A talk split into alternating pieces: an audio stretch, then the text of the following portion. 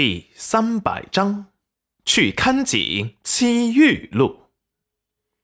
那他没有告诉你我为什么受伤吗？没有。齐彦周果断的答道：“现在还不宜告诉他这些。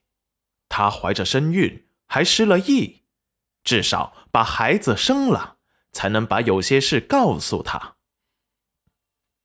对了，师傅。”我们这是在哪儿？为什么穿的像是古装？戚彦周给戚云染说起了来龙去脉。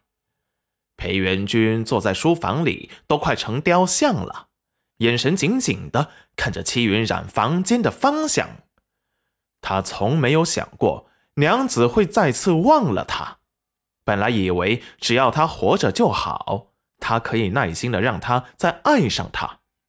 可是现在看着他冰冷疏离，还防备他的目光，他的心像是被撕成了无数碎片，疼得他撕心裂肺，窒息到不能呼吸，又不能在他的面前表现出丝毫的失态，怕惊到他肚子里的孩子。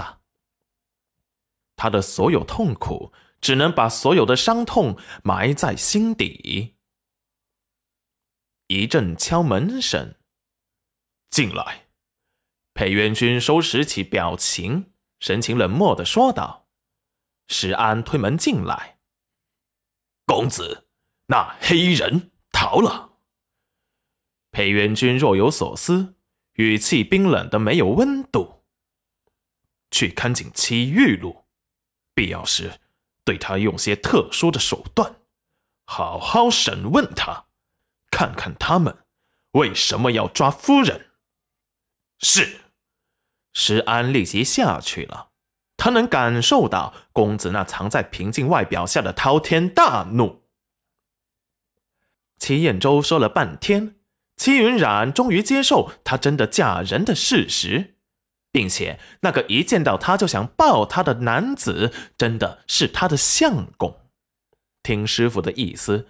她来到了一个叫楼曲国的地方，嫁给当朝的丞相，现在还怀有身孕，都三个多月了。接受现实后，戚云染每天好吃好喝，很快就恢复了。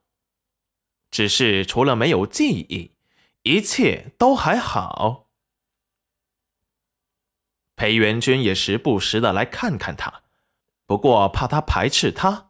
也只是在远处看看，见他安好，他就放心了。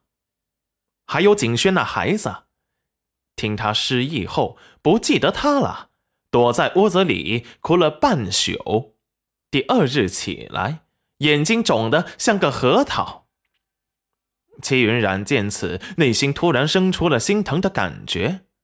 可是他确实一点也不记得他们呀。戚云染身后跟着暗卫，手中拿着水果，边走边啃，大摇大摆的走在很具有现代感的培新街上。听说这还是他让人修建的呢。这一条街下面的商铺全是他的，想想自己都挺激动的。还有什么茶楼、成衣铺、扑克什么的，一条街卖东西的人看到他都给他打招呼。齐云染不记得他们，只是温和尴尬的对他们笑了笑，害得那些游客还以为是什么大老爷来了，纷纷给他把中间的道路给让出来了。齐云染觉得这也太高调了，尴尬的立即想要躲起来。他是出来散心的，可不是来让人观赏的，立即跑进了隔壁的一家烧烤店。此时店里人声鼎沸，正是忙碌的时候。见他们一群人进来，有一瞬间的安静。戚云染立即被暗卫引进了雅间。这时，只见一位身材肥胖的姑娘突然出现在他的面前，手中还拿着烤串递给他。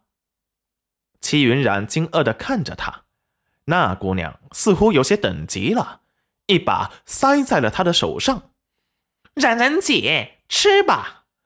嗯，给我的。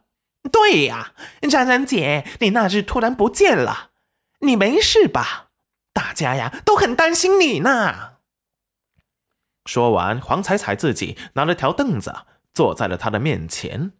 戚云染对他毫无印象，又感觉他说话做事的方式他很熟悉。